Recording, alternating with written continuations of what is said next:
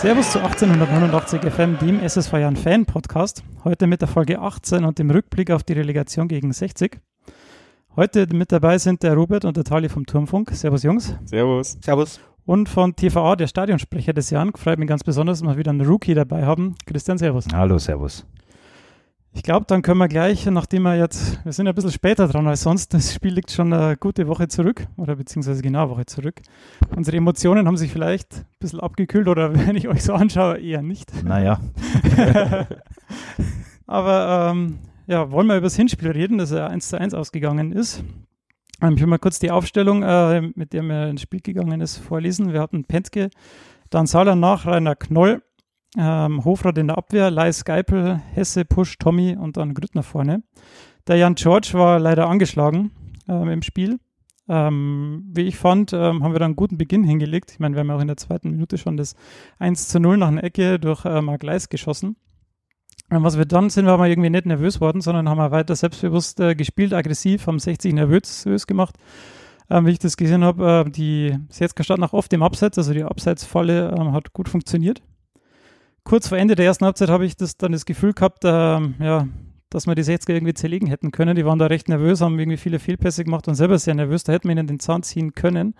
Aber wir haben dann leider kein Tor gemacht. Ähm, in der 78. ist dann über rechts, ähm, über einen schönen Angriff, wie man sagen muss, und, äh, ja, dann das 1 zu 1 gefallen.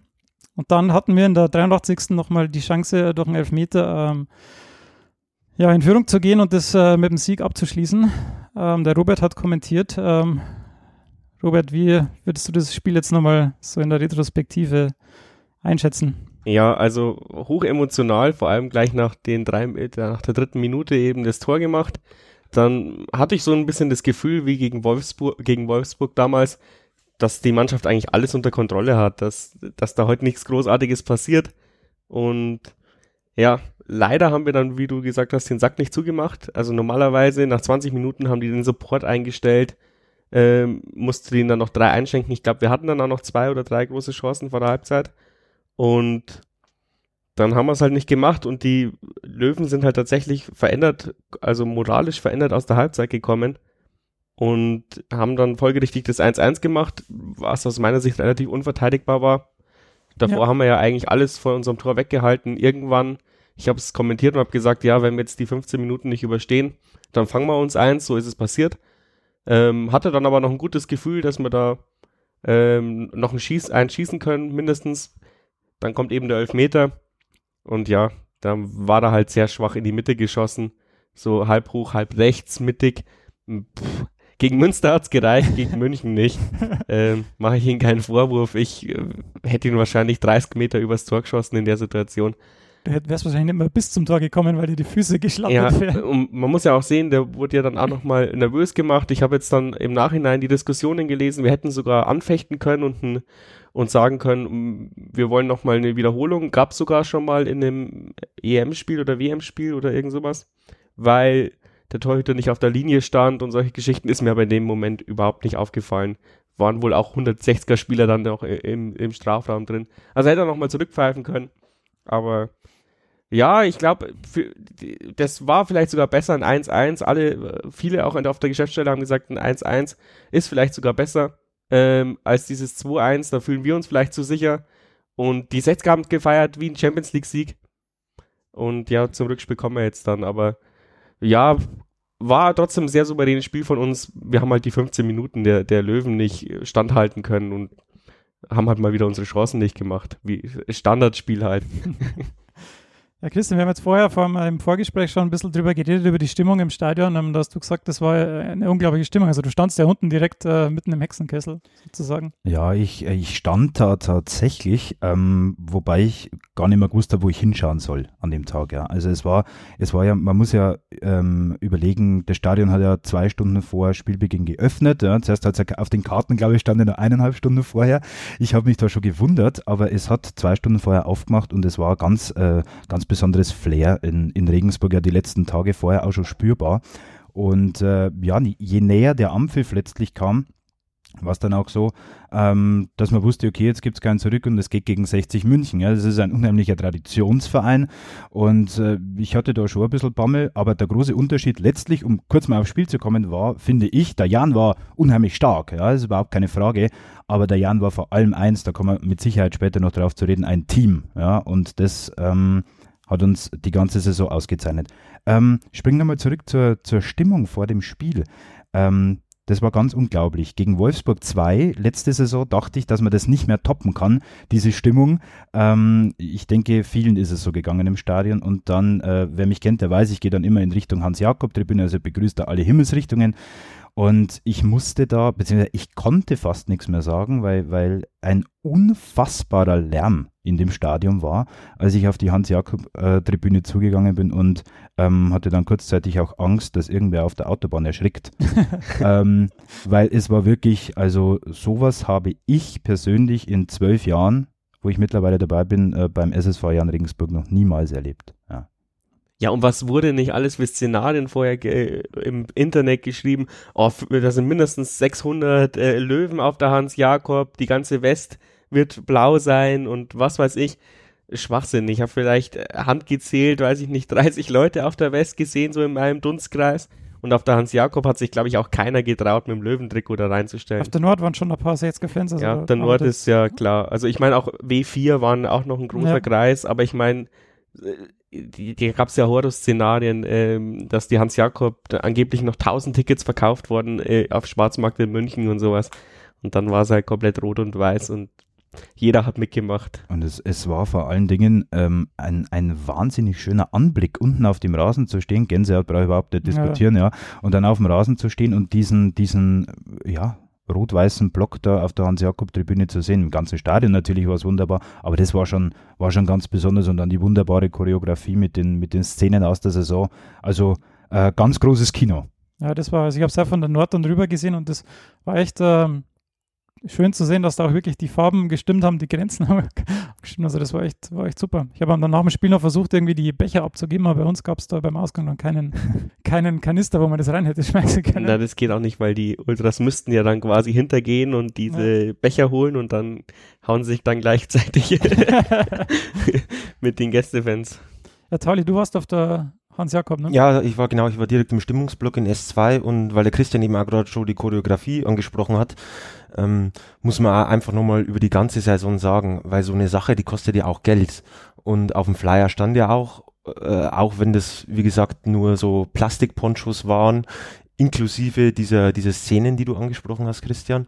Aber diese ganze Choreo hat halt wieder über 6000 Euro gekostet. Und allein durch den Be Becherpfand, den man ja immer reinschmeißen kann, äh, ist es trotzdem nicht mhm. zu finanzieren. Und da muss man wirklich äh, nochmal ein ganz, ganz großes Lob über die ganze Saison äh, die, der aktiven Fanszene aussprechen, äh, die bei jedem Wetter oder sonst was den Jan unterstützen. Und sowas ist ja nicht irgendwie mit zwei Stunden Vorlaufzeit getan. Äh, sowas braucht halt einfach einige Wochen auch sowas zu planen, äh, sowas zu machen. Ja, vor allem, wenn man es gar nicht weiß. Ja, also. eben genau. Und das so auf die Reihe zu stellen, also alle meine Hüte, wenn ich heute ein paar auf hätte, äh, würde ich ziehen davor jedes Mal wieder. Ähm, ist einfach richtig klasse, was die Jungs da machen.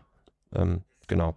Alles andere zum Spiel hat, hat, hat Robert gesagt und äh, ja, selbst im Blog dann, wenn der Christian in die, auf die, auf die Hans Jakob zukommt, war die Aufstellung, ich hatte noch nie, noch nie, also ich stand einfach in S2 und ja, du schreist natürlich selber mit, aber das war, was da zurückgekommen ist, äh, wow, haben wir dann schon gedacht, wow, und wenn du jetzt dann da unten stehst oder so. Es gab, glaube ich, tatsächlich niemanden, der nicht mitgemacht hat, oder? Ja, Habe ich nein, das richtig? Nein.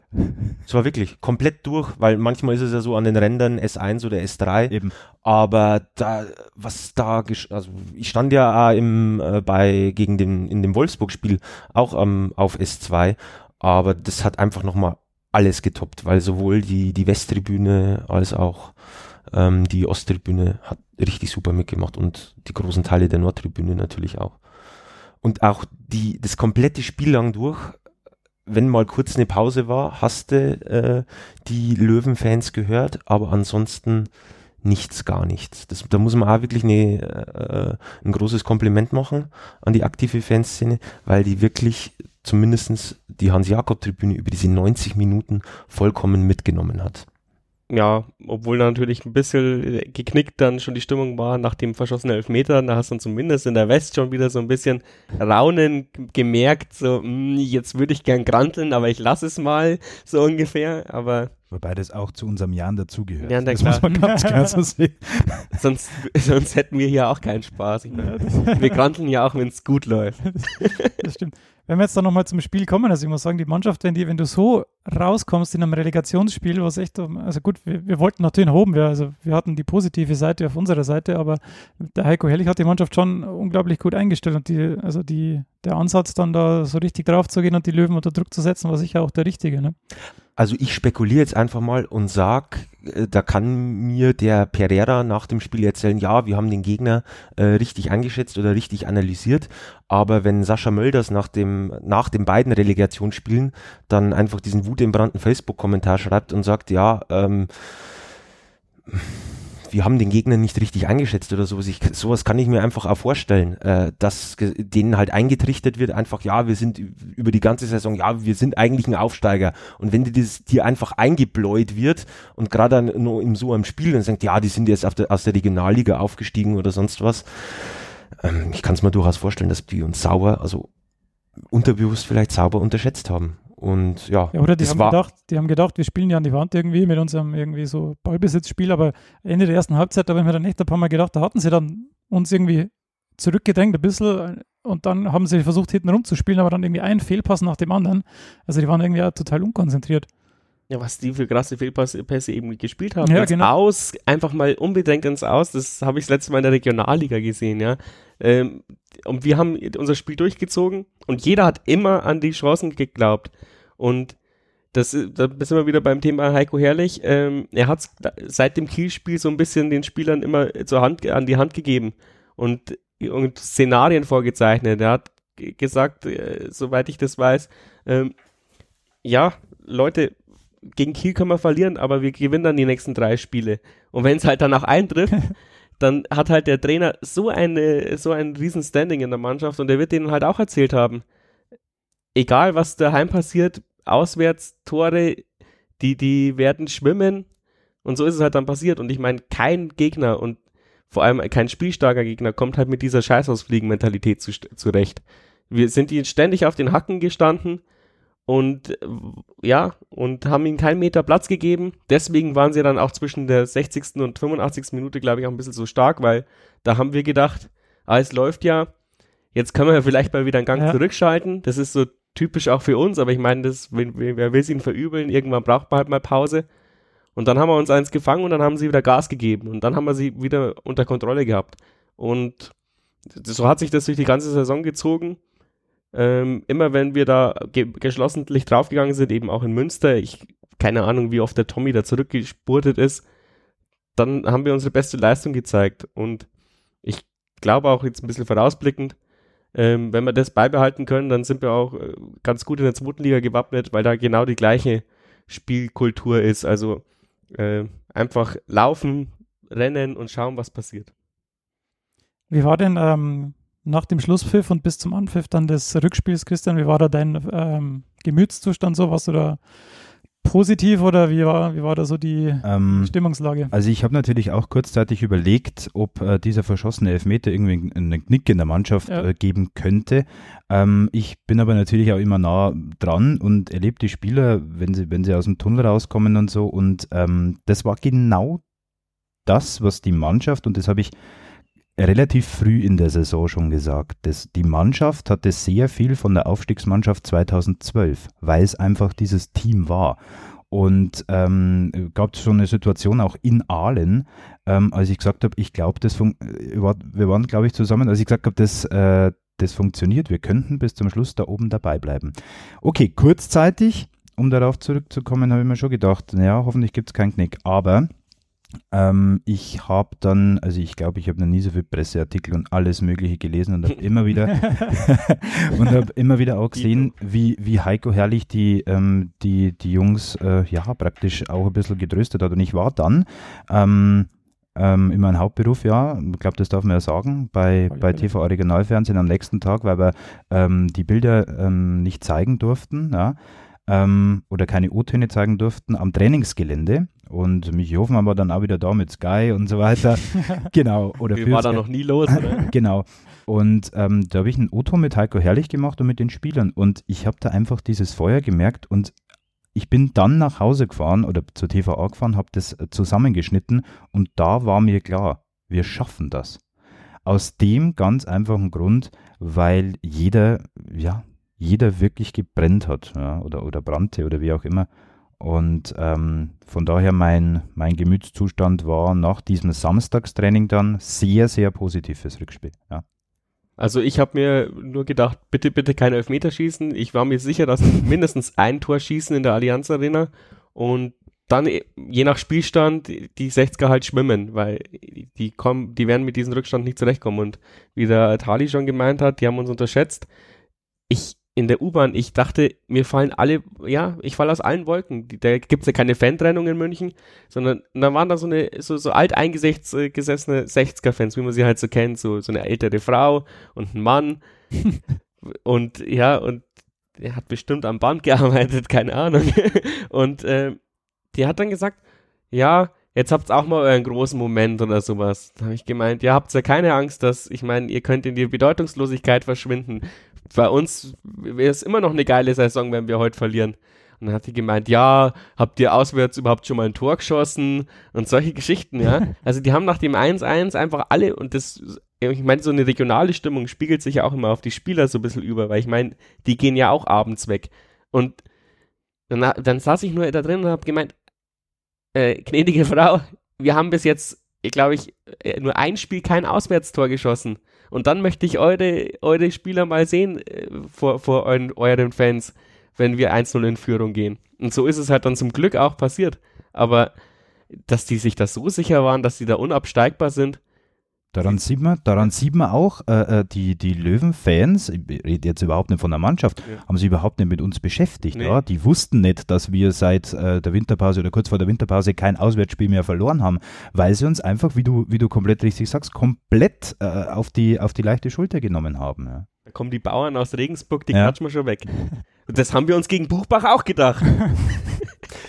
weil du das sagst und da mit der, mit der U-Bahn beschreibst, ein, ein, Freund von mir, der nicht äh, Fußball interessiert ist, der war zu der Zeit, wie ich war schon etwas früher in München, wie ihr in München am Hauptbahnhof angekommen seid, der ging da zufällig vorbei und da war halt so ein, so ein krasser Lärm. Dachte sie, schaut er sich jetzt da mal an und dann seid ihr halt angekommen. Und dann stand auch draußen, also wenn ihr runtergeht zur U-Bahn quasi, standen, hat er gesehen 30 oder 40 60er da ja, oder sowas. Stimmt. Und er dachte sich dann einfach, naja, die haben halt irgendwie runterbeschimpft und dieser ohrenbetäubende Lärm, und da dachte sie eigentlich, okay, gut, ja, er wusste, dass das Spiel ist, dass das halt 60 Fans sind. Und da hat er halt einfach dann diese, diese, diese, diese 300, 400 Regensburger oder Roten äh, gesehen und hat gesagt, Wahnsinn, und diese 30, 40, 60er, ja, alles, was die konnten, war halt irgendwie, ja, äh, Regensburger Bauern oder sowas beleidigen. Also, er meinte, das ist einfach, ich habe dann nur ein Video danach, nach dem Spiel gesehen, unglaublich. Also was da wieder abgezogen worden ist. Er meinte auch, hey, oh, das ist stark. Und sowas anscheinend gibt es bei 60 München ähm, so einen so äh, kontrollierten Marsch. Okay, gut, weiß man ja, dass die, die, die Fanszene während der Saison die Unterstützung ja auch eingestellt hat und auch erst wieder seit Februar ein bisschen organisierter ist.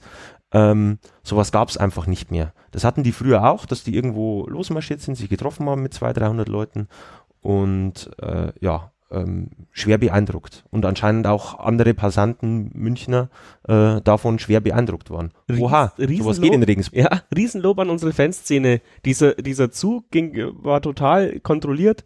Da wurde nicht großartig rumgepöbelt in dem Zug. Entschuldige, wenn ich unterbreche, aber das kam ja dann in der Fernsehübertragung, ich habe es ja daheim im Fernsehen angeschaut, auch irgendwie zu kurz. Ne? Da wurde nur gesagt, ja, die Sets haben sich aufgeführt und die haben sich irgendwie daneben genommen, oder dass man jetzt mal sagt, ja, die, die Regensburger feiern da in, in Frieden und, und, und, führen sich gar nicht auf, sondern waren da in München und weil die Sets haben sich aber haben ja bei uns auch irgendwie gezündelt und ja. Zeug. Und, und wir waren eigentlich, also obwohl wir so viele waren, also ich war, es war halb Regensburg in München, gefühlt zumindest.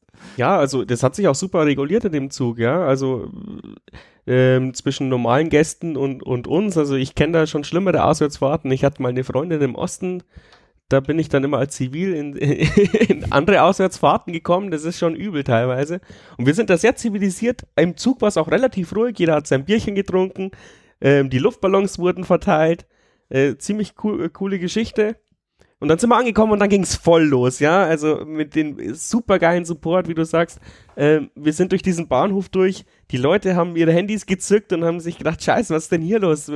Hat Bayern ein Auswärtsspiel daheim oder nein, Spahn Bayern kann ja nicht so supporten. Jetzt habe ich mich wieder, jetzt habe ich mich wieder unbeliebt gemacht, aber ja, das Wahnsinn, was, was da, was, was da zustande gekommen ist. Und ich habe mir jetzt alle Bilder auch vom, vom Fotograf der Ultras angeguckt, der Niebler. Ähm, das, sie sind bis oben gestanden, ja. Wahnsinn. Das was, was wirklich Wahnsinn war, ich hatte Presseakkreditierung und als die Mannschaft zum Aufwärmen rauskam, ist der ganze Gästeblock aufgehüpft, aufgesprungen und hat eine Stimmung gemacht. Ich, ich weiß nicht, ob die Allianz Arena äh, von Gästefans jemals so eine Stimmung hatte. Ich glaube, ich weiß es nicht, aber und das war, ja, die hocken ja normalerweise immer rechts oben. Wir haben ja zum Glück auch noch ja. mit Tor. Und, und das halt von, äh, von weiter weg zu beobachten, ähm, wenn ich ganz, ganz ehrlich bin, ich meine, ich bin mittlerweile seit zwölf Jahren dabei, ich habe mich äh, zwischendurch immer wieder mal gefragt, ist das jetzt der Jan, der da spielt? Sind das unsere Fans? Das war, äh, ja, eigentlich unbeschreiblich. So eine Euphorie. Und dann ging es los. Ähm, mit, in der Aufstellung hat sich nicht viel getan. Es kam dann nur der, der, der Jan George für den, äh, für den Hesse ins Spiel. Ja, den haben wir ganz vergessen, tut mir leid. Also der, im Hinspiel, der Uwe Hesse, war auf einmal ein Erstligaspieler. Das war absoluter Wahnsinn. Ich bin da gehockt und mir sind die Augen rausgefallen was der da an, auf dieser Seite verteidigt hat, zwei, drei Leute ausgespielt hat, fast jeder Doppelpass hat geklappt. Mhm. Ich möchte ihm nicht zu nahe treten, aber er ist eigentlich der, der läuft und hackt. aber da war da auf einmal Messi. Wahnsinn. Also auch ein Riesenanteil an, an dem Erfolg. Man hat zwar wirklich dann 70, nach 70 Minuten gemerkt, okay, gut, jetzt geht gar nichts mehr bei ihm. Äh, jeder Pass, der ankommt, verspringt. Aber diese 70 Minuten, äh, das hat er sich ja dann verdient, dass er ausgewechselt wird, äh, hat der Gas gegeben und so kennt man ja nicht in Uwe und deswegen ist er ja auch äh, das komplette Spiel äh, durchgefeiert worden und ist ja äh, in Regensburg, weiß ja auch jeder, ein absoluter Publikumsliebling. Und wenn dann die ganze Hans Jakob, äh, die Uwe Uwe äh, Sprechchöre, es ist halt einfach schön. Und ich gönn's dem Jungen einfach. Oder 8000 in der Allianz Arena Uwe. Eben. Das war auch ja. noch, noch besser. Stimmt, ja. Genau, ähm, das Spiel ging dann los und ich fand, ähm, es war ein bisschen weniger temporeich als daheim. Also wir sind nicht so aggressiv äh, draufgegangen, aber ich hatte irgendwie nie den Eindruck irgendwie, dass es, dass wir irgendwie schwächer wären. Also wir hatten das schon gut, gut im Griff eigentlich. Und ähm, ich hatte nie irgendwie den, den Eindruck, dass die Setzker da jetzt äh, ja, mords motiviert wären. Dann kam aber die 23. Minute und dann gab es dieses äh, Tor, das ja dann äh, auf Abseits entschieden worden ist. Ähm, Im Fernsehen hat man gesehen, dass es eigentlich mehr gleiche Höhe war. Wenn das zählt, ich weiß nicht, ob, ob das Spiel dann so, so verläuft. Also schwierig. Ähm, es geht da, wir haben dann in, der 30. Minute ähm, das 1 0 geschossen durch, durch Push. Also der Tommy setzt sich da auf der Außenlinie überragend durch, geht dann, geht dann rein, man sieht dann auch, wie der, wie der, äh, wie der Kolja da auf der, am, am Elfer stehen bleibt und, und der Abwehrspieler sich irgendwie zum Fünfer bewegt und er steht dann pudelnackert da und kann den, den Ball da in, ins Kreuzeck schweißen. Also das war echt ein, ein unglaubliches Tor. Und in der 41. schießen wir dann das 2 0 durch Mark Leis. Also ich, ich, weiß nicht, ob das so geplant war, aber die Flanke, die da von links kommt, die, ich glaube, es war mehr ein Schuss oder so und der steht da mehr zufällig irgendwie in der, in der, in der Schuss, in der Flugbahn, aber das war dann schon irgendwie so eine, ja. Wenn ich kurz unterbrechen darf, ja, es, gibt da, es gibt da so ein Bild, äh, ähm, wo Mark Gleis ganz verdutzt schaut beim ja, genau, Jubeln, genau, weil, so weil, er irgendwie gar nicht selber glauben konnte, dass das jetzt drin war, das Ding. Der wurde halt irgendwie an der Schläfe getroffen und auf einmal war das Ding drin, ja. Aber ich glaube, die Flanke war schon gewollt, aber. Also, es, aber nicht aber, so, oder? Ich weiß, ich glaube auch nicht, aber ich glaube auch, der Mark Gleis stand da drin und dachte sich, wieso springt der Abwehrspieler nicht dahin? ja. Der hat ja gar nichts gemacht. Ja, da war vor allem keiner. Ja. Der stand äh, zehn Meter irgendwo, aber nicht da. Und vor allem, es hat ja auch keiner in Stadion gedacht, dass da jetzt irgendwie was passiert. Das war halt von Marcel Hofrat so eine Willi Sanol Gedächtnisflanke aus dem Halbfeld, halt von der linken Seite. Ähm, Mai, sowas ist eigentlich chronisch ungefährlich eigentlich. Mhm. Und plötzlich, ja, äh, also ich stand ja auch wieder im, im, im, im Gästeblock und vor mir kam gerade jemand, der hat sich sein, äh, der hat sich halt ein komplettes Bier geholt, das Schöne war, der hat gejubelt, der stand vor mir und einfach zack, bumm, ging das komplette Bier halt komplett in mein Gesicht. Ich habe da nichts mitbekommen. Was ist jetzt los? Ah, Tor, super. Das Tor hat da, glaube ich, irgendwie die ganze Kurve nicht so richtig mitbekommen und dann auf einmal ist ja. der drin und alles eskaliert und hüpfen umeinander. Ich habe mich, äh, ich habe mir leicht verrenkt beim, beim, beim Jubel dann, ja. beim 2-0.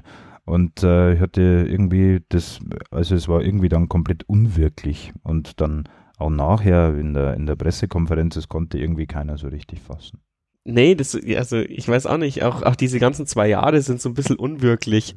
Ja. Also ich kann es immer noch nicht so richtig fassen und die waren dann auch irgendwann mal anstrengend, dass es, dass du immer wieder, immer wieder, ja, jetzt schaffen wir es vielleicht doch, jetzt schaffen wir es vielleicht doch, boah, Münster, mh, oh, jetzt muss er den Elfmeter versenken und ah, jetzt haben wir es geschafft, ich kann nicht mehr. Ich war ja nach dem Spiel dann unten auf dem Rasen und ich habe ja 2 zu 2 getippt, genauso wie damals äh, beim, beim Karlsruher SC. Und dann hat der Pauli mich angeschrien, weil ich habe das bei TVA so gesagt, ja, wir haben ein Internetvideo produziert. Und dann hat er gesagt, 2 zu 2 hast du gesagt, du hast kein Vertrauen in uns. Da hätte er lieber mal uns zuhören sollen, weil ich habe gesagt, wir gewinnen 2-0 in München. Okay. Ich habe dich noch ausgelacht und Ja. sagen, äh, du, ja genau, weil du einmal irgendwie im Hinspiel 1-1 oder 0-0 getippt hast und dann im Rückspiel 2-0 und ich auch so, ja, zweimal wir zu 0. Wann haben wir das äh, in zwei Spielen hintereinander in der Saison jemals gemacht? Hm. Ja gut, man muss auch sagen, dass in der zweiten Halbzeit dann, äh, als die Setzka aus der Halbzeit kamen und dann der Doppelwechsel kam mit, mit dem Olic und so, da war auch, also da war auch kein Aufbau mit irgendwie von den 60ern zu spüren. Also das war irgendwie, Total sinnbildlich war für mich, ähm, als die Randale äh, waren und der Jan hat sich warm gehalten. Ja, ja genau, die sind dann extra Und noch in die- 60, und genau, und 60 schaut so, was jetzt da so los ist. Ja, das war sinnbildlich für beide Spiele. Ja, das war tatsächlich so. Und vor allem, die haben halt dann auch nur gesagt, jetzt muss es vorbeigehen, scheiß auf euch. Die, da hat man auch so richtig gemerkt, für euch hängen wir uns jetzt nimmer rein.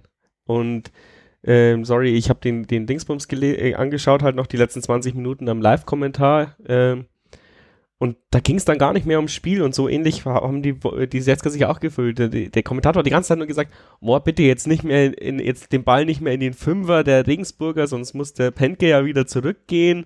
Und dieses Abseitstor, das dann gefallen wurde, einfach auch im ganzen Stadion einfach übergangen worden, da hat keiner mehr gepfiffen, war aber eigentlich auch ein bisschen knapp. Also äh, es war auch nicht so eine Gmadewiesen, das zweite Abseitstor. Und ich habe aber erst echt gedacht, als diese Randale anfangen, habe ich mir gedacht, fuck, fuck, fuck. Ich kenne doch unsere Spieler. Das äh, haut die wieder konzeptionell so raus, dass wenn wir jetzt ein schnelles Gegentor kassieren, verlieren wir das 3-2. Äh, Fortuna Köln und was es nicht für alles für, für Geschichten gab. Weil wenn ich unsere Mannschaft für eins halte, äh, für eins nicht halte, dann ist es halt solche, solche psychische Gefestigkeit für solche unfairen Dinger. Und ja, und da habe ich mir gedacht, Mist, das, das spielt uns nicht in die Karten. Aber Ja, aber ich glaube, da war gut. Der, der, hat, der Heiko Herrlich hat die irgendwie alle zusammengerufen und hat dann nochmal irgendwie eine Ansprache gehalten und hat gesagt, da macht euch warm, lenkt euch ab oder macht irgendwas. Der Penske ist dann auch, glaube ich, zum Schiedsrichter noch irgendwie. Ja. Und die haben dann irgendwie ausklamüsert, dass er jetzt dann irgendwie so lange nicht getroffen wird. Also ich meine, hallo, da fliegen Eisenstangen irgendwie aufs Aber das Spielfeld. ist Also, doch genau das, was der Penke geil findet. Der stand da drin und dachte sich, ich gewinne jetzt dieses Spiel. Ja, aber solche, so, so ein Lieder brauchst du dann Ja, auch. ja klar. Dann macht er die Parade. Da Dann macht er die Parade ja, ja. kurz vor, was war das, 89. Minute oder so? Mhm. Ja, Wahnsinn. also Ja, wenn du war da noch fünf Minuten zu spielen ungefähr dann noch, ja, bei der Parade. Wahnsinn. Ja, wenn du da noch ein Tor kriegst, dann weiß ich nicht, was da.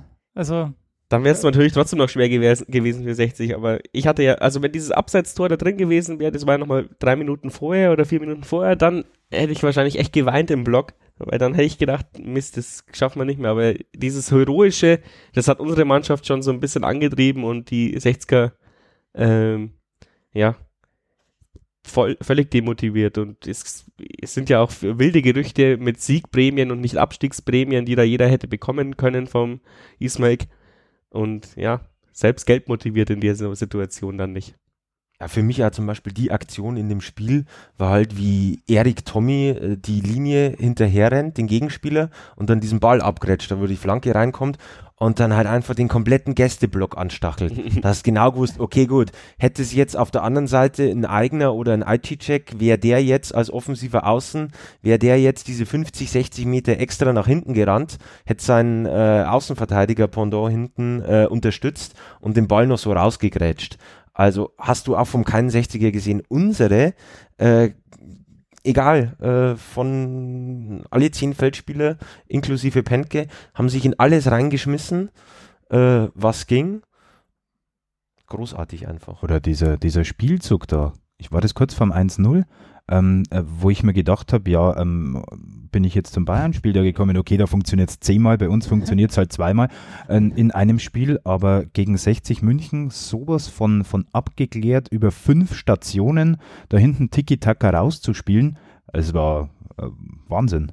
Ja, und was der Knoll auch da weggeräumt hat teilweise, mit, Mhm. mit was für einem, mit einem Selbstverständnis, eins gegen eins, gut, hau ich weg oder Gretchen um, ähm, Wahnsinn. Du musst dir überlegen, du spielst gegen einen, also in der ersten Halbzeit gegen einen Gutkehr, der 2,5 Millionen Euro Ablöse gekostet hat, ein Schatten seiner selbst ist, außer diese eine Situation da, die er hatte. Aber, und, und dann in der zweiten Halbzeit ein, ein Mölders oder ein Olic, das sind ja auch keine äh, dahergelaufenen Idioten. Eigentlich. Und du Ja. spielst für 65.000. Ja. Ich meine, natürlich unsere Mannschaft galt es auf, ich sag nur Osnabrück und wie, wie die, oder Duisburg oder wie die ganzen Vereine heißen, aber da waren 15 oder 20.000. Das waren dreimal so viel. Da ist halb Regensburg im Stadion so ungefähr und das Wobei- hat die nicht die Bohne Ja, interessiert. wobei ich mir da eigentlich auch sowieso keine Sorgen gemacht habe, weil ich habe ein bisschen äh, vor dem Rückspiel im Löwenforum reingesehen, da war sich jeder sicher, ach komm, äh, diese Hansaler, die haben noch nie vor so vielen Leuten gespielt, wenn dann vielleicht mal so vor 20.000 halt in Magdeburg oder sonst was. Ähm, die kommen damit nicht zurecht. Ich habe mir gedacht, ja, okay, gut, bei euch in dem Heimspiel, da kommen auch bloß 20.000. Also, äh, wann waren mal, äh, klar, Logo, wenn der Club kommt oder so, da sind halt auch 20.000 aus Nürnberg da.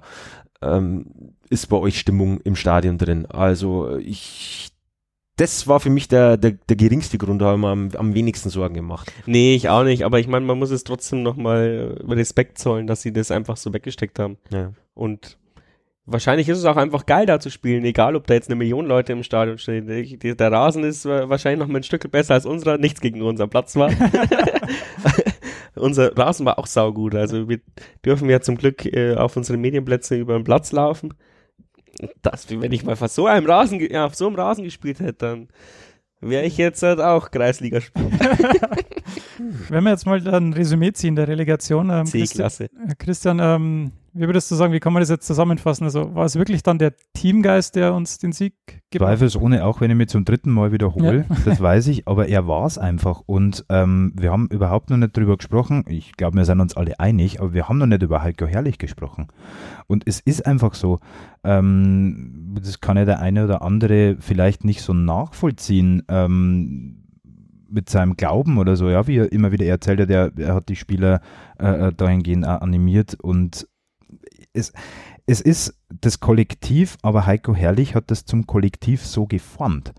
Ja, was mir, Entschuldigung, wenn ich Ja. jetzt unterbreche, aber das war auch, glaube ich, das, das Zeichen auf der Pressekonferenz, als da ähm, der, der Olli Hein, glaube ich, war es und, und noch jemand und der, äh, der Pentke. Pentke mit, Mhm. mit, diesem, ähm, Ja. mit diesem Kanister reinkommen und Mhm. den irgendwie da nass machen da war wollten. Wasser drin, also Ja, kein genau. Bier. Ja, ja, na, es ist ja egal, was drin war, aber sie wollten einfach irgendwie ja, der Freude freien Lauf lassen und Ja. hat gesagt, ja, jetzt äh, tut's euch mal da zurückhalten, weil wir jetzt hier in einem, noch über die, über die Setzker reden und so und über die Niederlage und so, das fand ich dann auch ziemlich seriös und das genau zeigt eigentlich Genau. seine Einstellung. Ich habe, ähm, wie war das, so zehn Minuten, zehn, zwölf Minuten nach Spielende unten zum Heiko, Heiko umarmt, abgeklatscht und gesagt, Heiko, äh, danke auch, ja, super, alles klasse.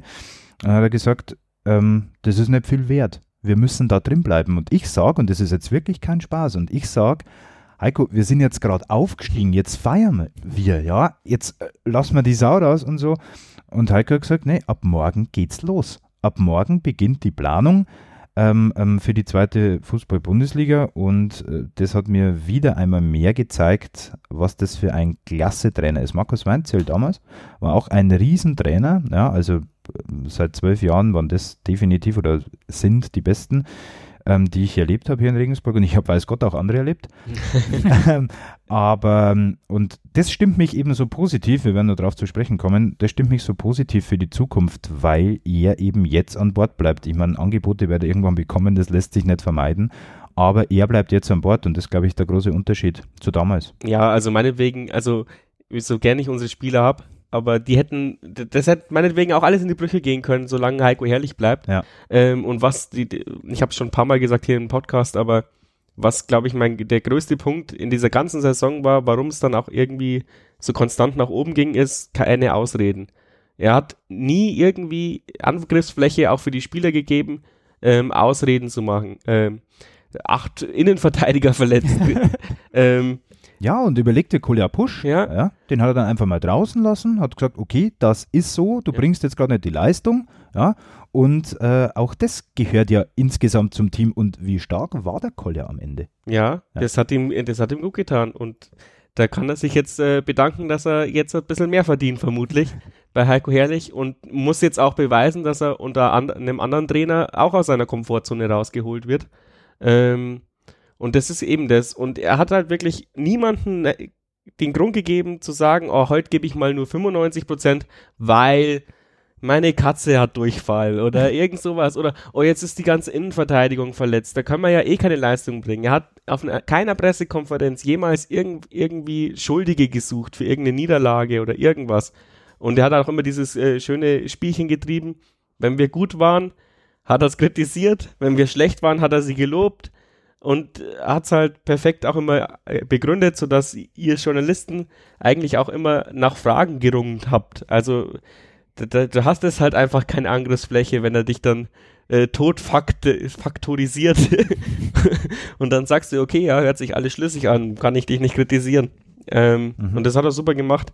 Und wie gesagt, dadurch, dass der jetzt da bleibt und ich hoffe mir auch, und der ist auch so ein Typ Mensch, glaube ich, dass man, wenn es gut läuft, sicherlich auch mit ihm reden kann, dass er verlängert, je nach, äh, egal welche Angebote da reinflattern. Ähm, Dortmund ist ja jetzt erstmal safe für ein Jahr. Mindestens. Schauen wir mal. Ähm, ja, also ich glaube auch, dass wir, dass wir gut mithalten können in der zweiten Liga und wenn es nicht so sein soll, waren es trotzdem drei geile Jahre. Schön fand ich ja auch äh, Heiko Herrlich im Interview danach bei der ARD. Äh, die Frage, ja, äh, Herr Herrlich, so Abschlussfrage, jetzt können Sie ja ein paar Tage feiern oder sowas, meint er, ja, die Mannschaft feiert. Mhm. Ähm, ja, aber was ist mit ihm? Sie feiern doch. Naja, ich habe um, um Donnerstag um, um 8 Uhr einen Termin mit dem Herrn Keller. Dann schaut der Hitzelsberger und die Moderatorin, ich weiß jetzt nicht mehr, wer es war, schauen so verdutzt. Mhm, okay. Aha. Wer ist der Herr Keller? Ja. Na, nee, äh, in dem Sinne, was? Am Donnerstag, hey, 8 Uhr, ja, wir müssen die neue Saison planen. Aha. Und dann hat es so zum Abschied dann einfach noch, ja, so verabschiedet und die Moderatorin dann noch, ah, übrigens am Donnerstag viel Spaß um 8 Uhr. Das fand ich auch großartig. Einfach trocken, wie er halt einfach ist, auf die Fragen reagiert hat. Immer so, ja, die Mannschaft, ich denke vermutlich, wir werden morgen in Regensburg feiern, ja, aber am Donnerstag um 8 Uhr habe ich einen Termin mit dem Herrn Keller und er stellt halt einfach immer, er stellt sich nicht in den Mittelpunkt oder sonst was. Ähm, das hat die Mannschaft geleistet. Er sieht sich da als Zubringer für den Verein. Und ihm glaubt man es halt einfach. Es gibt einfach auch viele Trainer dieses Jahr so als Profilierung machen, aber ist kaum einen Jahren-Trainer erlebt, den ich es einfach so abnehme, ähm, dass er das genauso meint und so ist wie Heiko Herrlich. Und ja, Als er damals nach Regensburg äh, gekommen ist, haben wir Journalisten ein äh, Videostudium bekommen von ihm, wie es seinen Spielern gibt. Und am Abend hat Bayern gespielt. Ich habe das äh, Spiel ein bisschen mit anderen Augen dann verfolgt, weil ich das im Kopf hatte, wie Heiko Herrlich Fußball spielen will. Und es war wirklich sehr, sehr interessant. Und er hat ja öfter die Aussage ähm, getroffen, oder trifft er natürlich immer noch in der Zukunft, ähm, dass es so ist, wenn der Jan einen Foul machen muss, ja, Mhm. dann haben wir irgendeinen Fehler gemacht, wenn ich zum Foul greifen muss, ja. Und ich kenne jetzt die Statistik nicht, wie fair wir waren, aber ich komme jetzt, ja gut, der Geipelmann. aber, aber ich komm, ja, ja, ja, ja, Man aber, muss ja immer den, aber, den besten und den schlechtesten Wert rausaddieren. aber wir haben, wir haben, ich kann mich jetzt an nichts erinnern, wo ich sage, äh, sehen wir mal von dem ab, äh, dass der Jan besonders unfair spielt. Auch das äh, ist was, was der Heiko Herrlich, was Heiko Herrlich seinen Mannschaften immer versucht mitzugeben. Ja. Ja. weil du schwächst dich ja nur selber. Das waren damals seine, seine Aussagen. Wie viele Elfmeter haben wir kassiert? Ich habe keine Ahnung. Ein? Ja, eben, eben. Ja. Und das ist schon, das machte schon alles Sinn, was er damals sagt. Und wenn man sich heute anschaut, dann macht es noch mehr Sinn. Ja, ich meine, ich war ja der, ich, ich war ja der, der mit dem größten Hals na, nach, de, nach, nach, nach dem Brand und habe mir gedacht, äh, jetzt dürfen wir halt nicht nochmal ein. Äh, Das wäre so- verheerend gewesen, ja. ja. wenn das nicht funktioniert hätte. Und dann war ich halt auch auf diesem Fan-Treffen. Das, das, der hatte wahrscheinlich also Pi mal Daumen das gleiche gemacht wie bei euch äh, Journalisten. Da hat er dann eben auch die Videoschulung gemacht, wie er, äh, wie er das sonst gemacht hätte und hat das halt super gut erklärt. Und dann habe ich mir gedacht, ja, kein Phrasendrescher. Er weiß halt, vom was er spricht. Und ja, und total bodenständiger Mensch. Und bestimmt auch nicht äh, immer der angenehmste Zeitgenosse, aber er lebt halt auch diese Disziplin äh, eben vor Donnerstag 8 Uhr äh, gleich wieder antreten. Und das gibt's nicht mehr oft in dieser Fußballwelt. Schau dir diesen Pereira an. Der, der, der Pressekonferenz wie ein kleines Kind. Nein, mag keine Fragen mehr stellen. Tut mir leid. Äh, selbst wenn wir, selbst wenn, wenn wir in die Bayernliga abgestiegen wären, hätte Heiko das noch erklärt. Also, und ja, und das macht halt, das ist halt einfach der Unterschied. Der, der Tali hat gerade schon angesprochen, ähm, die, die Feierei dann in der Stadt. Ähm, die hast du, glaube ich, auch. Äh, am Halbplatz? Ah, ja, am Halbplatz, genau. Da war ich auf der Bühne, ja. Genau, das war, also das war ja auch eine, eine krasse Menschenmasse, die da, die da in der Stadt war. Also das, äh, selbst damals, wie, wie, wie wir aufgestiegen sind in die dritte Liga, glaube ich, war das auch nicht so, so krass, oder? Nee, äh, war wirklich Also so. das Ähm, Da war nämlich noch äh, Freibier übrig, damals im, im Aufstieg. gibt's ja nicht. Gibt's ja nicht. Also die, die letzten zwei Aufstiege, äh, wie, wir, wie wir 2012 aufgestiegen sind, allein von den Massen, was angelockt war, war jetzt äh, deutlich am meisten, weil dieser komplette Halbplatz, der war ja einfach, der war voll. Wir Also, brauchen einen Rathausbalkon, ja. glaube ich. Ja, ich habe das, muss dir recht geben, ich habe das ja von oben auf der Bühne, ich habe das ja moderiert und habe das Ja, von oben auch gesehen. Ähm, ja, der war voll. ja, Und es war, müsst ihr schätzen, also es gab ja diese Meldungen von 2000 äh, Menschen und oder, oder Fans oder wie auch immer und der war voll, der war 260er, also die kenne ich, die weiß ich, dass die 60er sind, die waren da, ich habe mich danach mit ihnen unterhalten und gesagt, hey, vollkommen verdient und es macht einfach Spaß und, das darf man auch nicht vergessen, durch die ARD äh, Live-Übertragung und Sky Live-Übertragung war es ja tatsächlich so, ich glaube, wir haben uns in, in, in viele Herzen der Fußballfans in ganz Deutschland gespielt, weil so offensiv. Ja. ja. Und das, glaube ich, siehst du nicht oft. Und am Halbplatz war dann halt einfach, war dann halt einfach Party pur. Und äh, was passiert dann wieder am Halbplatz? Heiko Herrlich steht da oben, ganz cool, ja, und sagt, hey, äh, super, danke. Und ich bin so dankbar und so demütig, dass ich für diesen Verein arbeiten darf. Ja, musst du da irgendwas noch sagen dazu? Nee.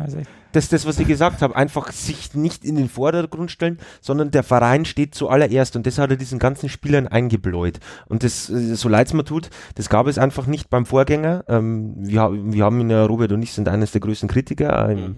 äh, bei uns im Turmfunk gewesen und das gab es einfach nicht. Das hast du bei den Spielen nicht gemerkt. Das war ja, äh, ja, das war kein Team vorher.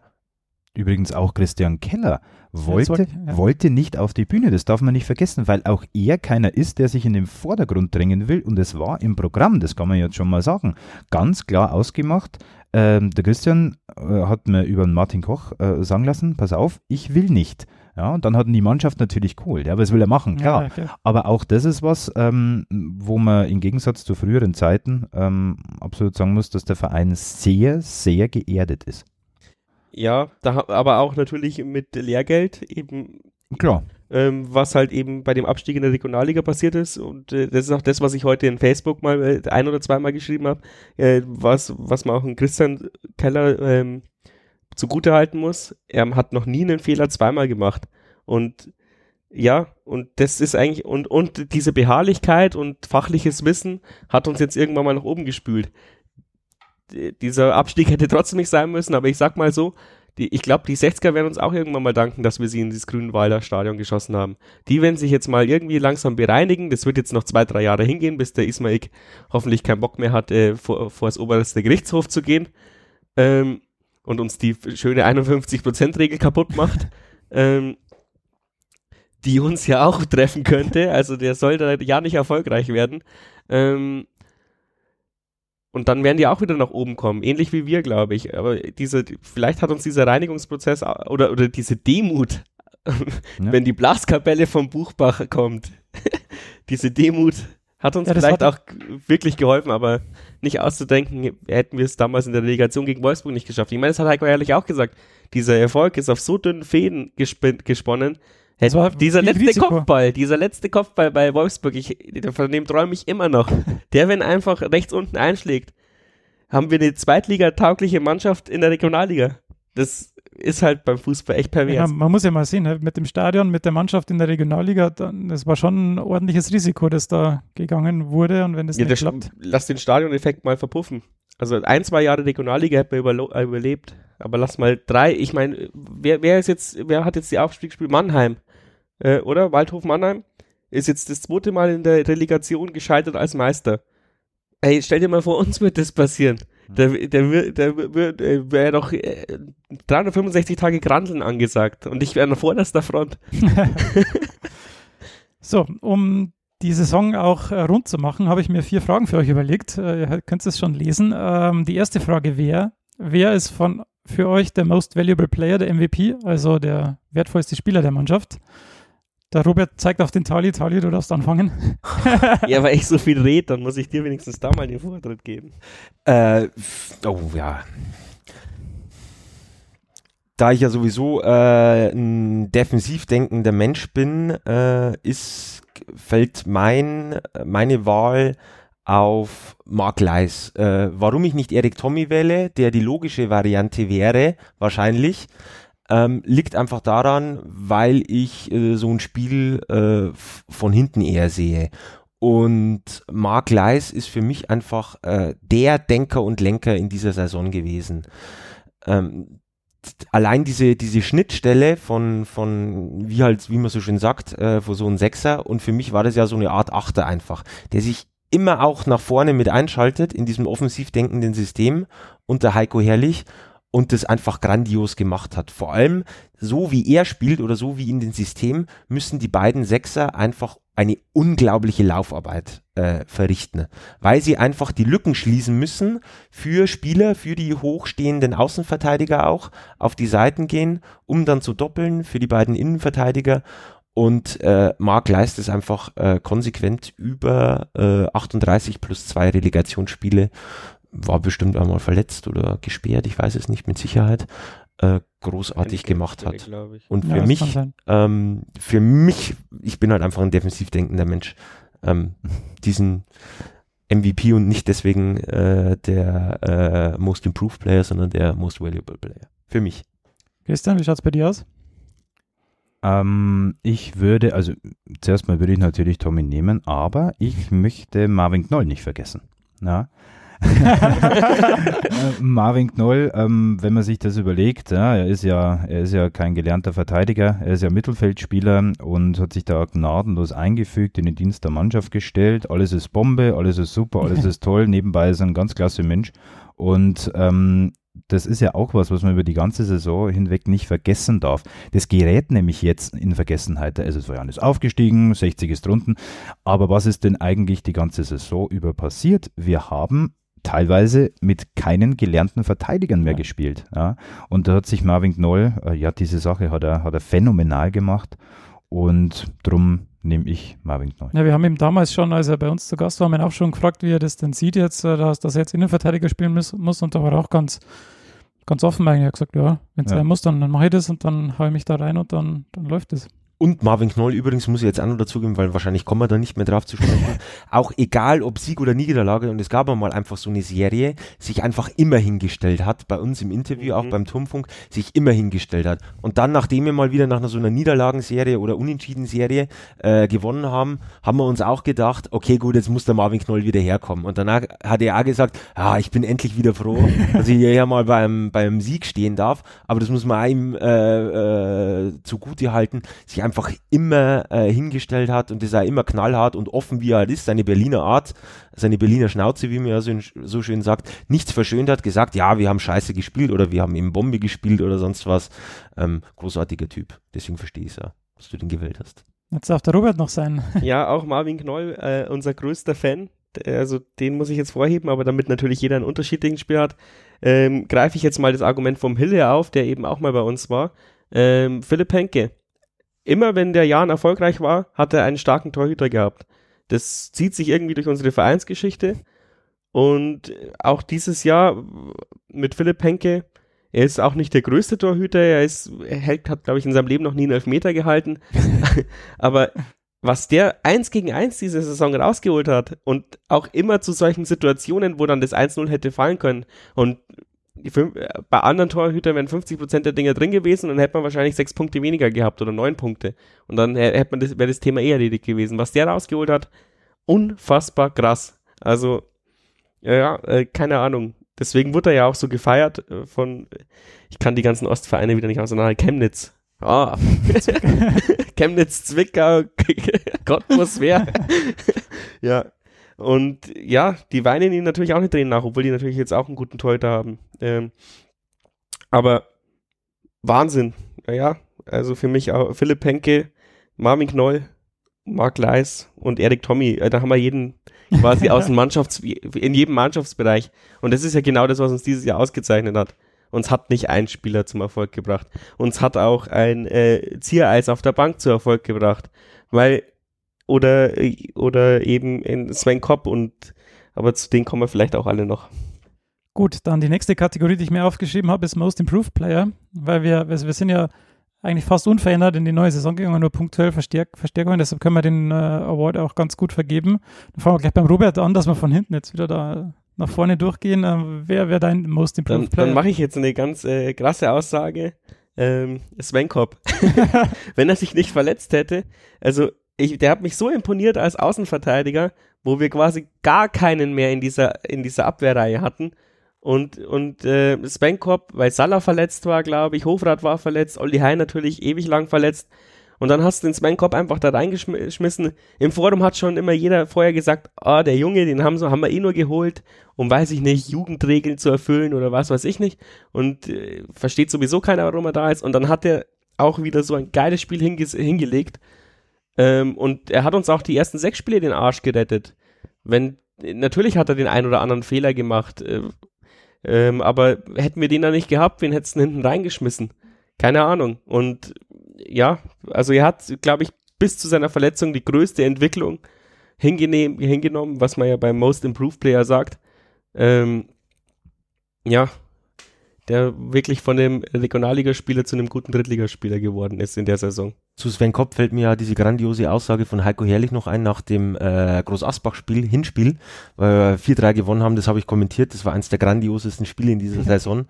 Und wo Heiko Herrlich dann auch nach dem Spiel meinte, ja, Sven Kopp, den hättest du heute auch einen Bierkasten reinwerfen können, den hätte er auch rausgeknöpft oder so. Also er kam ja dann rein für, für Markus Palionis, der hat sich ja da in dem Gamespiel schwer verletzt. Und ja, wie du schon sagst, im, im Laufe der Saison echt sehr, sehr wichtige Spiele gemacht. Ja, hat eine gute Saison gemacht, der Junge. Christian, hast du da noch? Ganz ehrlich, nee, weil du vorher so gelacht hast. Ne? Ich, ich, ich sehe es tatsächlich genauso wie du. Weil ähm, du hast es eigentlich alles aufgezählt. Man bra braucht man nicht mehr viel dazu sagen. Ja? Also ich hätte auch Sven Kopp genommen, glaube ich. Ja. Tali, hast du da noch eine andere Meinung? Äh, ich verstehe die Meinung der beiden. Äh, wenn ich wahrscheinlich jetzt als erster dran gekommen hätte, wäre, hätte ich es ausgesagt. Wobei ich mir vorher auch schon überlegt habe, wie ich es mir durchgelesen habe, im Vergleich zu letzter Saison für dieses Jahr, dann würde ich Jan George nehmen. Ähm, weil der einfach letzte Saison, und das muss ich ehrlich sagen, und ich verfolge den Jan George, äh, George als, äh, ja, von der, keine Ahnung, von der A-Klasse bis zur äh, Regionalliga interessiert mich halt der Fußball einfach, den auch schon bei, bei von 60-2 beziehungsweise für 2 verfolge, seinen Weg und ich weiß, was der leisten kann und in der Regionalligasaison einfach ähm, nicht gut war. Hat man es gemerkt, durch Verletzungen, gebeutelt etc., aber dann seit dieser Saison mal eine komplette Vorbereitung mitgemacht hat, ähm, und wie ausgewechselt war. Und dann habe ich mir gesehen, ich habe den nämlich auch ein paar Mal vorher schon gesehen bei Gräute für zwei und wirklich, äh, das ist der Jan George, so kennt man, oder so hat der auch in äh, 20 Regionalligaspielen damals für Fürth 2 18 Tore gemacht. Das ist, er hat zwar immer noch ein paar Mängel vor dem Tor, aber in dieser Drittligasaison, so hat man ihn gesehen. Und ja, ich hoffe auch weiterhin, dass er äh, verletzungsfrei bleibt und da hat er mit Heiko Herrlich äh, zum Glück den richtigen Trainer, der ihn auch äh, in gewisser Weise fit hält, weil ein Jan Schwartz, der muss fit sein.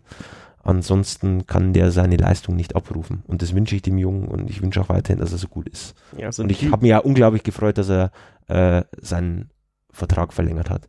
Weil ich glaube, auch der hatte Angebote von äh, vielleicht auch Zweitligisten, wenn nicht sogar äh, potenteren äh, oder, oder wenn nicht von potenteren Drittligisten. Und das finde ich ja schön, dass mittlerweile Leute einfach hier bleiben, weil äh, man kann das wahrscheinlich wirklich nicht verstecken, dass die Spieler, die verlängert haben, und das äh, bis jetzt sind es ja die so ungefähr fast die wichtigsten Spieler, ähm, dass die, dass da garantiert der ein oder andere vermutlich vielleicht auch ein, ein höher dotiertes Angebot hat. Sprich, es ist ja auch bekannt. Äh, jeder andere Zweitligist ja, halt mehr wie wir. Das, es gibt ja. auch wahrscheinlich jeder, äh, es gibt auch sehr viele Drittligisten, die deutlich mehr zahlen wie wir. Es gibt Und- vermutlich auch den einen oder anderen Regionalliga. Ja, wahrscheinlich. genau. Oder Donaustauf halt. Ja. Und deswegen meine Wahl halt äh, für diese Saison auf äh, Jan George. Sehr gut. Dann die dritte Kategorie ist äh, Unsung Hero. Was ich damit meine ist, welcher Spieler hat irgendwie abseits des Scheinwerferlichts oder unserer Aufmerksamkeit äh, gute Leistungen gebracht wegen, ja, wer hat sich da vielleicht ein bisschen äh, in, ja, gute Leistungen gebracht, aber man, man sieht es einfach nicht. Oder? Markus Ziers. Ja, ganz genau. Ich gebe dir sofort recht. Wenn du jetzt nicht reingeschrien hättest, hätte ich reingeschrien. Markus Ziers hat ähm, einfach, also ich, ich kenne ihn ja, ja, Äh, wirklich und habe ihn früher ja schon in der Jugend beim Jahren gesehen und so weiter und er ist einfach äh, vom Menschlichen her, ja, unglaublich und man, man darf ja niemals vergessen, wir wären ja niemals jetzt in der Situation, hätte uns Markus Ziers nicht hochgebombt.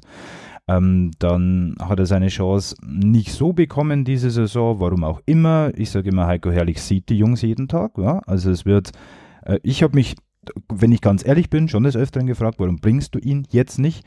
Er hat es nicht getan. Darf ich Ähm, da kurz ja. reingrätschen? Ähm, das hat man auch schon öfters. Ich glaube, das Problem war am Anfang natürlich auch, dass der Heiko Herrlich von seinem Spielsystem einfach gar nicht abgewichen ist. Und er wollte immer diesen ackernden Stürmer haben. Und dann gab es so eine Saisonphase, wo der Heiko Ehrlich irgendwann mal sein, sein Rückgrat quasi getraut, äh, vertraut hat, dass, er, dass sie die Null halten und wollte dann mit zwei Stürmern spielen. Und äh, da war er dann kurz verletzt, glaube ich. Und dann eben seine Chance bei Fortuna Köln. Ich glaube, in dieser Saisonphase hätte er bestimmt noch einige Einsätze gemacht. Nur wenn man mal sieht, wie oft jetzt äh, Vermutlich. Seni Mhm. und Grüttner zusammen gespielt hätten. Das Mhm. wollte ich jetzt nur. Gebe ich dir recht. Nee, aber insgesamt ist es einfach Markus Thiers, weil ähm, ich glaube, das stand auch jetzt irgendwo dieser Tage, ähm, wie wichtig es auch für den Jan ist, mit Markus Thiers verlängert zu haben und er will da bleiben. Der Jan sieht in ihn auch abseits des Platzes, was er ja leider diese Saison ähm, fast immer war, ähm, ja, einen, einen äh, Riesenfelster in der Brandung, der die Der ist auch eine gute Integrationsfigur. Ne? der, Also der, absolut, absolut. Der ist ja gebürtig aus, aus, ich weiß jetzt nicht, ob aus Roding direkt, aber er ist ähm, gebürtig hier. Und wer den Markus kennt, der weiß, dass er sich immer in den, in den Dienst der Mannschaft gestellt hat, auch wie es mal gar nicht rund lief, weil immer war er dann nicht verletzt, ja klar. Und ähm, wie gesagt, ich kenne ihn gut und ich weiß, dass er wirklich ein Jan-Herz hat. Hat auch bei der Choreo mitgeholfen zu arbeiten, wo wir schon beim Unsung Hero sind. Hat keiner irgendwie mitbekommen, wurde nie kommuniziert. Das weiß ich Jetzt- gar nicht, aber es passt komplett Ja, ins Bild, ja. Das, jetzt sage ich es. Ich habe es halt Ja. in irgendeiner WhatsApp-Gruppe mitbekommen. Richtig. Und weil ja du gesagt hast, was du äh, mit Unsung Hero meinst, äh, da gehört ja wirklich auch dazu, äh, und es ist ja auch in der dritten Liga so, es gibt ja irgendwelche Werbezwecke oder sowas, wo man sich hinstellen muss einfach. Und gefühlt eigentlich bei, bei jeder Werbeaktion, sei es bei unserem Hauptsponsor oder sonst was, war einfach Markus Ziereis dabei. Und der ist sich dafür nicht zu schade. Und äh, er kommt aus der Region, er macht es gerne, Ist auch für jeden Turmfunk Spaß zu haben. Eben, genau, wenn man da anfragt oder sonst was, äh, er ist immer dabei. Und nee, ist es einfach so. Und mich freut es einfach unglaublich, dass er weiterhin da bleibt. sehr schön. Dann sind wir uns ja da Ja, auf dem Platz würde ich sagen, trotzdem immer noch Mark Leis, weil auch wenn, auch wenn wir als Experten immer sagen, äh, Mark Leis super bester Spieler, aber er wird nicht so wahrgenommen. Also zumindest nicht äh, von den, von den größeren Medien, glaube ich. Und ich glaube, äh, wenn der so ein bisschen das Push-Marketing hätte, wird er wo besser landen als bei Heidenheim. Aber das hat er zum Glück nicht. Deswegen, Push-Marketing. ja, ja, alles was so hinterm, hinterm Push ist. Du meinst das Beraterteam? Ja, nicht nur das, ich glaube, er wird auch ähm, Social Media mäßig gut vertreten. Ja, gut, aber ähm, google mal nach dem Berater von Kolja Pusch. Ja, ja, ich, Dann weißt du Bescheid, was das für ich, eine ich, will, ich will ja nichts sagen, weil der Push an sich ja ein super Typ ist. Auch immer akkurat. Ähm, Das- genau, aber Das mag ich ihm nicht vorstellen. vielleicht sollte man mal eine Pirater-Folge drehen, weil ich glaube, da hat jeder so seine Meinung. Wahrscheinlich. Dann haben wir unsere Unsung Heroes gekürt. Ähm, Gibt es jetzt für euch noch ein übergeordnetes Thema, das wir noch nicht angesprochen haben, das irgendwie bei der ganzen Saison so wie eine Glocke gehangen ist? Ähm, oder glaubt ihr, wir haben alles? Bei mir war es auf jeden Fall dieses Nicht-Hadern beim Misserfolg. Und immer, immer weiter. Diese Olli Kahn-Mentalität so ein bisschen. Bei mir ist es Bei mir, bei mir ist es so, ähm, dass ich, ich bin ja kein Vereinsoffizieller vom SSV Jan, aber ich glaube, äh, diese, diese Botschaften, die der Jan transportiert, die sind jetzt tatsächlich da. Ja? Diese Bodenständigkeit, Glaubwürdigkeit und so weiter und so fort. Und was für mich als gebürtiger Regensburger, als Jan-Fan seit Kindertagen das Wichtigste an dieser Saison ist, ähm, unser Fanshop war nahezu ausverkauft äh, nach einem Heimspiel. Wann hat es das jemals gegeben? Das heißt für mich, ja. der SSV Jahn ist wieder angekommen in Ostbayern und die Leute, und das könnte jetzt wirklich ein Satz von Christian Rothammer sein, aber sind einfach wieder stolz auf den Verein. Und das ist das, was für mich das Wichtigste überhaupt ist. Wir können immer wieder absteigen, das ist überhaupt keine Frage. Das Wichtigste ist, der Jan ist in Ostbayern definitiv wieder angekommen und vielleicht sogar darüber hinaus. Und ich bin definitiv überzeugt davon, dass wir sehr, sehr viele, ich nenne definitiv keine Zahl, Dauerkarten verkaufen werden. Ich befürchte, ich befürchte auch, dass die Hans Jakob einfach Dauerkarten voll wird. Ich kenne so viele Leute, die sich jetzt eine Dauerkarte holen wollen. Und das Forum ist voll mit Fragen, wann geht's denn endlich los mit den Dauerkarten? Das könnte echt übel werden. Stand aber sogar auf der Eintrittskarte ja. zum Heimspiel, wann es losgeht. Sicher dir deine Dauerkarte. Ja, ja, nicht sicher dir, der, der, der kleine Rechtschreibfehler, der eine große Wirkung hat. Was, was mir noch aufgefallen ist, diese Saison ist, dass ähm, die Leihspieler ganz gut funktioniert haben. Also wenn man jetzt den Tommy natürlich als Paradebeispiel ähm, nimmt, aber auch alle anderen sind eigentlich ähm, es ja. gab keine anderen. Der Patrick Gialto ist halt in unserer Reha-Abteilung. Ja, gut, sechs klar. Ja. Monate. Ansonsten hat man keinen Leihspieler. Also mir fällt jetzt auf die Schnelle auch keiner ein. Aber zumindest der, der Tommy hat da einiges. Ja, äh, besser als der Steininger bei uns nichts gerissen und dann ist er nach Fürth zurückgekommen und spielt äh, zweite Liga Stamm. Also ja, das ist dann, das Extrembeispiel. Oder mit, mit Tommy da in Kaiserslautern, okay, das ist zweite Liga, aber, aber ähm, es hat nicht funktioniert. Auch da glaube ich, ähm, dass, das, dass es ganz, ganz wichtig ist, dass es in der Mannschaft stimmt. Und ich glaube, dass es, wenn man die Aufstiegsfeier am Heidplatz gesehen hat, dann hat er auch das Mikro genommen. Und der Tommy ist jetzt nicht der, der, der sich immer in den Vordergrund drängen will, sage ich mal, ja. Und da hat er das Mikro genommen und äh, hatte richtig Spaß. Und ich glaube, dass er sehr gerne beim Jan äh, gewesen ist und äh, sehr gerne vielleicht auch hier bleiben würde. Aber das steht es, ja nicht in der Macht. Nö, also genau, also ich glaube tatsächlich auch, vor allem hat der Tommy ja auch einen humanen Berater, äh, der zumindest immer vernünftige Aussagen in der Presse, in der Presse getätigt hat. Und ich spekuliere äh, schon darauf, dass vielleicht Augsburg sagt, okay, wir verlängern ihn um drei Jahre, haben auf unseren Außenpositionen tatsächlich viel Qualität. Geh halt noch mal ein Jahr nach Regensburg. Die Wahrscheinlichkeit ist unter 10%, ganz klar. Aber ich würde es jetzt nicht so an den Haaren herbeigezogen sehen dass dieses Szenario eintreffen könnte. Das wollte ich übrigens auch sagen. Also mit dem, mit dem Berater, der hat den Ludwig Kögel, den kennt ja wahrscheinlich ein paar Fußballinteressierte, ist ein ehemaliger Spieler, äh, der kennt sich auch aus im Geschäft, was ich ja sehr schätze, um nicht irgendwie aus dem, aus dem juristischen Bereich zu kommen und dann Spielerberater zu werden. Ähm, und der hat ihm auch geraten, ähm, du pass auf, mach zwei Schritte zurück, um einen wieder nach vorne zu kommen, weil die andere Möglichkeit, ja, ich weiß es nicht. Ähm, wenn du es nochmal bei einem Zweitligisten probierst, ähm, bekommt er jetzt auch nicht nach seinem, nach seinem Intermezzo bei Lautern, äh, ist jetzt da auch nicht so ein großes Feedback da und genau ist Richtige gemacht. Ähm, der wird wahrscheinlich auch äh, Informationen von äh, über Heiko Herrlich eingeholt haben und man weiß ja auch, es ist ja auch verbrieft, dass Heiko Herrlich sehr gut mit, mit, mit, mit jungen Spielern kann und die ja wieder auf dem richtigen Weg führen kann. Auch durch seine Zeit bei, bei, äh, bei Unterhaching oder auch sein, sein kurzes äh, Intermezzo bei, ja genau, oder Nationalmannschaft, eben Jugendnationalmannschaft oder sein kurzes Intermezzo damals in der zweiten Liga bei Bochum. Da hat er auch junge Spieler rausgebracht, so ein, so ein Grote mittlerweile, der ja auch ein, lange Zeit äh, Zweitligaspieler war, jetzt in der dritten Liga bei Chemnitz spielt. Ähm, ja, die hat Heiko herrlich rausgebracht und ja, Mal schauen, da welcher Erstligist. Da braucht man eben einen Berater mit, ja. mit, mit, mit Weitsicht, der sich auch auskennt und nicht irgendwie auf einen, auf großen Euro schaut oder sonst was. Okay, gut, jetzt war er Leihspieler. Äh, ich weiß jetzt nicht, wie das, wie das, wie das taxiert war oder was da, äh, wahrscheinlich hat es Augsburg komplett übernommen. Ich weiß es nicht, aber egal, war eine richtige Entscheidung. Ja, da, da sind ja immer die Interessen da, ähm, aber keine Ahnung äh, auf, aufs Geld in diesem Fußballgeschäft, äh, da muss doch ein Berater doch nur einmal einen vernünftigen Transfer tätigen, dann hat er doch auch fürs Leben ausgesorgt. Keine Ahnung. Da, da spielt, glaube ich, noch viel zu viel mit ein bei manchen Beratungsagenturen, mit Investoren und was weiß ich nicht. Aber ist ja egal.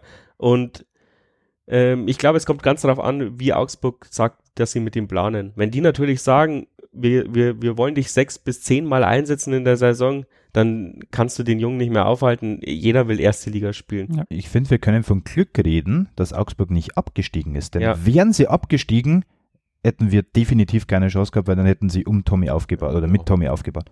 Und aber der, Heik, äh, der Heiko Herrlich-Faktor, da bin ich mal gespannt. Vielleicht werden wir auch noch den ein oder anderen Leihspieler bekommen von einem ambitionierten Erstligisten, in der, in der Hoffnung, dass der Heiko die einfach da zusammenbröselt. Weil man hat ja jetzt gemerkt, dass der die Leute wirklich aus der Komfortzone holt. Und ich bin jetzt dank dem Jahren in der ersten Liga überhaupt nicht mehr firm, aber ich denke da so an so den ein oder anderen Hertha-Profi, den du vielleicht mal aus seiner Komfortzone holen musst, mit Schweißer oder wie sie alle heißen, damit sie mal wieder äh, ihre Leistung bringen. Und ich glaube, Heiko Ehrlich ist genau der richtige Trainer für sowas. Und die Transfers, die jetzt getätigt wurden, okay, die wurden im Hinblick auf dritte Liga getätigt. Das sage ich jetzt auch, also das ist noch keine Aussagekraft für unsere Transferpolitik. Aber ähm, der Spieler von Wolfsburg, äh, ich bin so schlecht in Namen, ähm, der, der ist natürlich bestimmt auch zu uns transferiert worden, weil die Wolfsburger Führung weiß, der Heiko bringt die Spieler einfach voran. Und ja, Leihspieler sind immer so eine Sache, aber ich glaube, in unserem Konzept äh, geht das schon auf. Also ein, zwei Leihspieler, wenn wir jetzt noch holen und integrieren können, ist natürlich immer bitter, wenn man die abgeben muss. Ist emotional natürlich auch schwer, den Tommy jetzt gehen zu lassen, wenn er denn geht. Aber anders hätte man ihn ja auch niemals bekommen. Das muss man ja auch dazu sagen.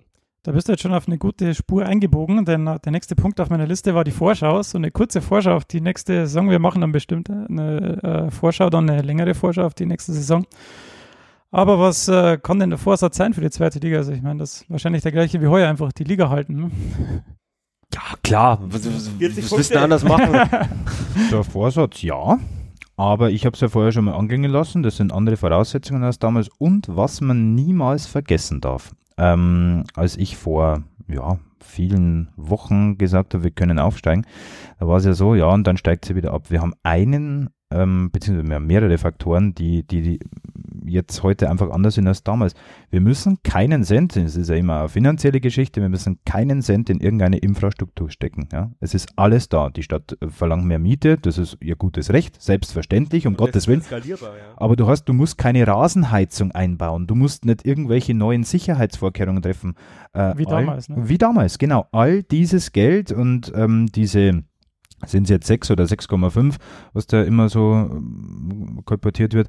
Ähm, letztlich kannst du dieses Geld tatsächlich komplett in die Mannschaft investieren. Und drum sage ich, natürlich ist das Ziel völlig logisch, kein äh, äh, den so schnell wie möglich äh, nicht abzusteigen, aber ich gehe sogar so weit, dass ich mir vorstellen könnte, wenn alles gut läuft, ja, wenn Heiko Herrlich wieder so ein Kollektiv formen kann, die meisten bleiben ja eh da, ähm, dass man relativ bald vielleicht ähm, beim Abstieg, also relativ bald meine ich irgendwann dann so Mitte der Rückrunde, ähm, dann schon sehen könnte, dass man mit dem Abstieg nicht so in, Bedr in Bedrängnis kommen. Ja. Obwohl man am Beispiel Würzburg auch sagen muss, wenn man in der Winterpause sich schon so sicher ist, dass man nicht absteigt, steigt man ab. Das ist richtig.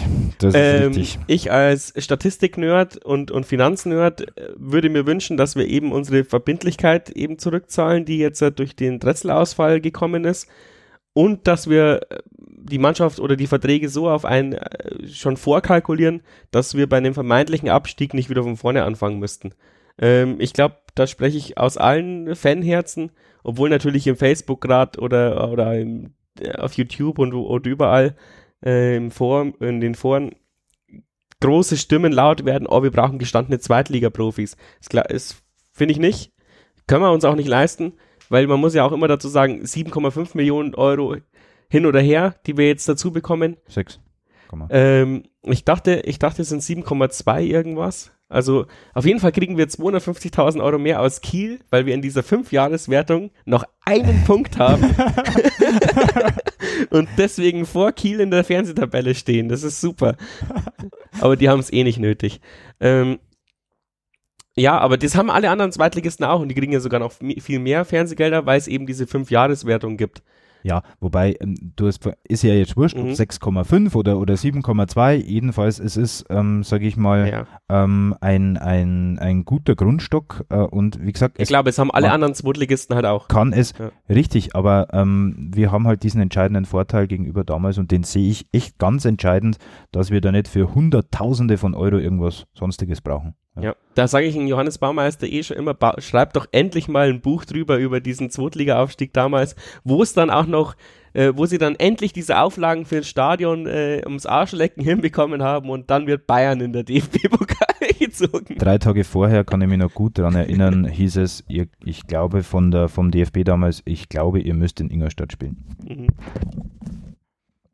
Achso, der, der Tali wollte nichts sagen, sondern nur schnell austreten. ja, wir sind auch schon lange auf Sendung. Dann äh, glaube ich, den Punkt, den der Robert noch hinzugefügt hat, äh, welche Transfers. Äh, Warte kurz, äh, auf jeden Fall Saisonziel vor Ingolstadt und Heidenheim und wenn es dann nur die Delegation ist. genau. Robert, dann äh, hast du den Punkt Mhm. äh, angebracht äh, vom Turmfunk, was ihr am Sonntag vorhabt.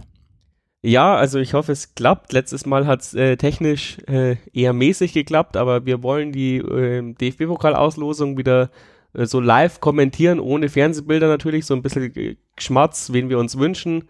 Und ja, schaut's rein ab 18 Uhr auf unserer Facebook-Seite. Hoffentlich sind wir dann live und hoffentlich Also auf hört der, man uns Turm, diese- auf der Turmfunk Facebook-Seite. Turmfunk Facebook-Seite, ja. Letztes Jahr war es ganz lustig offensichtlich, weil die Ultras wohl geschlossen irgendwo äh, Urlaub gemacht haben und äh, das ZDF nicht rein, das ARD nicht reinbekommen haben und dann uns angeguckt haben. also könnte witzig werden, könnte aber auch kacke werden, aber schaut's rein. Gut, dann zum Schluss äh, wollte ich noch Danke sagen. Erstens beim Robert, dass er mir die Serverinfrastruktur zur Verfügung gestellt hat für diese erste Saison. Die war echt ähm, phänomenal. Also wir haben ja quasi vor einem Jahr angefangen. Äh, wir haben 17 Folgen äh, veröffentlicht und haben dreieinhalbtausend Downloads. Das sind äh, im Schnitt mehr als 200 Hörer pro Folge. Mit dem hätte ich jetzt nicht so gerechnet. Also, und das sind auch immer ansteigende. Hier, um die Transparenz ein bisschen hochzuhalten. Dann auch danke an die äh, Zweiten Liga will ich 2000 pro Folge. Ja, schauen wir mal, was wir, was wir hinkriegen. Dann auch danke an Robert und Tal. Ich glaube, ihr habt nie Nein gesagt, wenn ich euch äh, angeschrieben habt. Ihr wart die, die am häufigsten hier waren und auch immer mit Meinung äh, geglänzt haben. Dann auch an alle anderen. Ich hoffe, ich vergesse jetzt keinen. An äh, Matze, Andi, Tobi, Lukas, Francis, Michael, Fabian, Evi und jetzt auch an unseren Rookie Christian in dieser Folge. Und auch an die Spieler Kolja, Marvin und Marco. Ein großes Danke, dass sie hier äh, dabei waren. Das war echt immer cool. Und ähm, ich wäre euch Hörern dankbar, wenn ihr uns einfach weiterempfehlt. Denn so können wir vielleicht die 2000 Marke, die der Robert äh, anstrebt, ähm, knacken. Und dann sage ich danke, dass ihr heute da wart. War echt eine schöne Sendung. Und auch die längste bisher. Wir haben jetzt fast eine Viertelstunde. Also echt super. Vielen Dank, Christian, dass du ähm, so spontan Zeit hattest. Sehr viel Spaß gemacht, danke. Und danke, Robert und Tali, dass ihr wie immer ähm, hier, hierher gekommen seid. Und, ähm, bitte. Dann bis zur nächsten Saison.